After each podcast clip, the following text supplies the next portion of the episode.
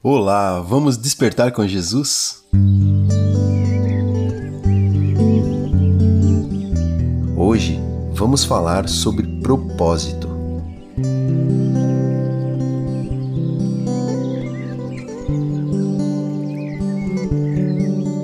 E o texto se encontra em Provérbios, capítulo 2, versos de 7 a 10. Pegue sua Bíblia, abra e acompanhe esse texto. Se você não puder, Leia o texto aqui na descrição desse episódio ou apenas se concentre na leitura bíblica. Vamos lá então? No livro de Provérbios, capítulo 2, verso 7, diz o seguinte: Ele dá ajuda e proteção a quem é direito e honesto. Deus protege os que tratam os outros com justiça e guarda os que lhe obedecem. Se você me ouvir, entenderá o que é direito, justo e honesto, e saberá o que deve fazer. Você se tornará sábio, e a sua sabedoria lhe dará prazer. Quando ouvimos a voz de Deus e praticamos o que Ele quer, temos um futuro brilhante, pois estamos dentro do propósito de Deus para nós. Algumas coisas acontecem durante a nossa vida que nos deixam tristes.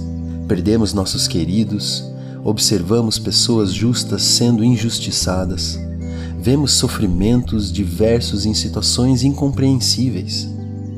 E até chegamos a nos perguntar: o que será que Deus quer dizer e mostrar permitindo isso? Em tudo, Deus tem um propósito, seja para aprendizado, seja para cumprir com sua justiça. Quando temos a sabedoria de Deus em nós, conseguimos ver nitidamente o que Deus quer dizer com o que está acontecendo.